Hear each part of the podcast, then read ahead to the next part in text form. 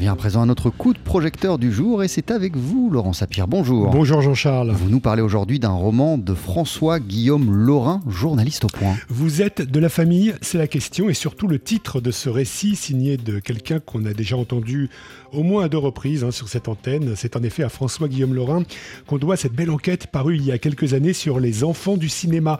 Il évoquait notamment ces gamins stars tombés dans l'oubli après avoir connu une gloire éphémère. Même curiosité de sa part pour les oublier, les occulter ou les délaisser euh, lorsqu'il s'était intéressé à l'actrice Anna Magnani, abandonnée par le réalisateur Roberto Rossellini quand ce dernier lui préférait Ingrid Bergman. Le livre s'appelait L'année des volcans. Changement de décor ici avec comme point de départ une plaque commémorative à Paris. Ouais, une plaque euh, bien mystérieuse au cœur du quartier latin. Il y est question d'un certain Jean Kopitovic, patriote yougoslave tombé sous les balles allemandes en 1943, une date qui flotte étrangement dans l'esprit de l'auteur. Il y a deux éléments qui, m'intriguent dans cette plaque commémorative.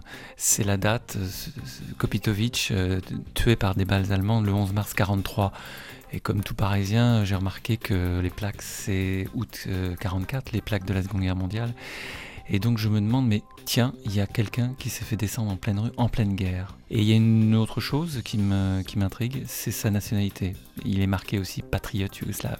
Et donc euh, je me dis, mais qu'est-ce que c'est que, qu'est-ce qu'il y a derrière cet homme? Qu'est-ce qu'il qu'est-ce qui s'est passé le 11 mars 43 Je me suis dit, mais euh, j'ai envie de passer derrière de l'autre, comme Alice un peu de l'autre côté du miroir, là, de l'autre côté de la plaque. Sauf que de l'autre côté de la plaque, ce Kopitovic apparaît de plus en plus insaisissable. De quel jeu d'ombre est-il le nom? Armée des ombres ou des demi-ombres? Tout de suite, très vite, je tombe sur un attentat euh, commis à 150 mètres. Je tombe aussi sur une sorte de CV euh, tel qu'on pouvait les rédiger dans les commissariats de police euh, vis-à-vis des étrangers. Et il y avait cette fiche où je pouvais retracer déjà un squelette d'une vie et aussi constater à travers les mains courantes sur l'attentat qu'il y avait beaucoup de choses qui clochaient, qui ne correspondaient pas au profil euh, du terroriste, modèle, on va dire, de l'époque euh, de la guerre puisqu'il avait une vie très casanière, euh, il avait un emploi stable dans la plus grande compagnie d'assurance. Après, dans les multiples recherches, j'ai pu trouver son dossier professionnel. Le puzzle prend forme peu à peu, alors on n'en dira pas davantage, sinon que l'Odyssée, aussi balkanique que balkanisée, de ce fameux Kopitovic est propice à une quête à la Modiano, comme si l'auteur pourchassait d'abord son double ou son fantôme à travers ce Serbe errant, aussi introverti que lui. D'autant qu'il est épaulé dans cette enquête, euh, François Guillaume Lorrain, par son amour de jeunesse, Lydia.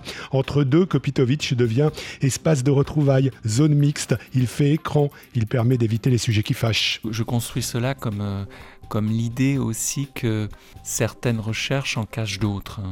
et que ce Kopitovic est peut-être euh, une sorte de souvenir écran qui peut déboucher sur une, une reconstruction. La dernière phrase du livre, c'est, je crois, un dernier rendez-vous à cet endroit-là et, Lydia qui crie mon nom et qui me donne rendez-vous et qui me retrouve et, et là je dis je ne songe plus à rien. C'est-à-dire finalement le passé est mis de côté, le présent revient, le présent ressurgit, refait surface, peut refaire surface. Tout ça commençant, on le rappelle, par une plaque commémorative, hantée par ce passé indécidable qui constitue parfois le sel du présent. La trame touche dès lors autant le cœur que l'esprit et elle n'est jamais à côté de la plaque. Merci beaucoup Laurent Sapir. On rappelle le titre de ce livre, Vous êtes de la famille par François Guillaume Laurin. C'est paru chez Flammarion.